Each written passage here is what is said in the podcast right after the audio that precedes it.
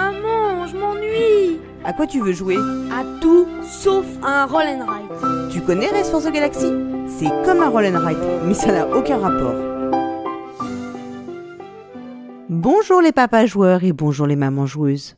Je suis Paul Gara et je suis heureuse de vous retrouver pour la première fois en cette année 2021. Et oui, le mois dernier, comme je vous l'avais dévoilé, vous avez eu la surprise d'écouter la première chronique de Cyrus pour Joueurs Nés, le podcast de Proxy Jeux consacré aux jeux enfants entre 3 et 8 ans, mais aussi à leurs parents. Si vous avez suivi l'actualité ludique, vous savez que la semaine dernière, le jury de l'Asdor a communiqué les 4 jeux sélectionnés pour l'attribution de l'Asdor Enfant 2021. Parmi ces jeux, 3 ont déjà été chroniqués dans Joueurs Nés depuis le mois de septembre 2020. Et le quatrième jeu est justement celui que nous avions programmé pour cette chronique. La Maison des Souris est un jeu de Élodie Clément et Théo Rivière. Illustré par Jonathan Auconte et édité par Gigamic. Il est proposé pour 2 à 6 joueuses à partir de 5 ans pour des parties d'environ 20 minutes et est disponible au prix de 29,90€ à la caverne du Gobelin. La Maison des Souris est un jeu coopératif dans lequel les joueuses devront faire preuve d'observation et d'une bonne mémoire. En effet, le pitch du jeu postule qu'une famille de souris a élu domicile chez les joueuses et leur dérobe régulièrement quelques menus objets.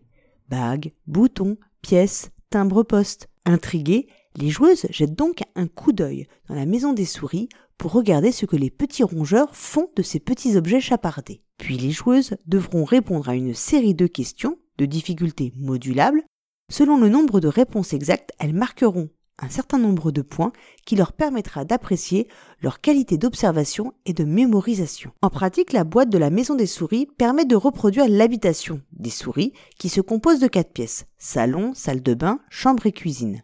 Un couvercle permet de refermer la maison et d'en dissimuler l'intérieur au regard humain, à l'exception des fenêtres. Les joueuses glissent à l'intérieur de la boîte les jetons représentant les objets volés, elles secouent la boîte, puis insèrent la lampe dans l'orifice prévu dans le couvercle. Les joueuses ont alors 30 secondes environ pour observer la maison des souris et se souvenir de ce qu'elles y ont vu. Ensuite, les joueuses vont devoir répondre à des séries de questions sur leur observation et ainsi marquer des points. Quels objets étaient dans le salon? La bague était-elle dans la même pièce que la pièce de monnaie? Quel type de timbre-poste les joueuses ont-elles vu? Le vert ou le rouge? La Maison des Souris fait partie de ces jeux qui demeurent mystérieux tant qu'on n'y a pas joué, un jeu qui se dévoile au fur et à mesure qu'on le découvre. En effet, sur la base de la présentation qui peut en être faite, on reste souvent perplexe sur l'expérience de jeu offerte. On découvre le matériel, on assemble la maison, on lit les règles. On voit bien ce qu'on va faire, mais on ne saisit pas encore ce qu'on va pouvoir ressentir. Les jeunes joueuses, qui ont elles bien plus d'imagination et de discernement que nous les adultes,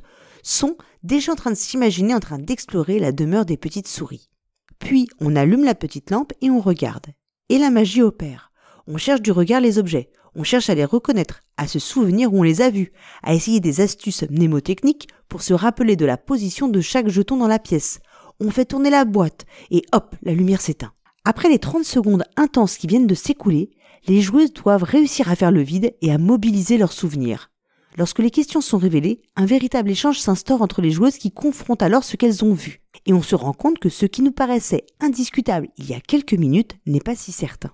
Les joueuses vont ainsi alterner phase d'observation et phase de discussion pendant quatre manches afin d'essayer d'atteindre le meilleur score possible. La maison des souris vous fait traverser toute une série d'émotions en très peu de temps.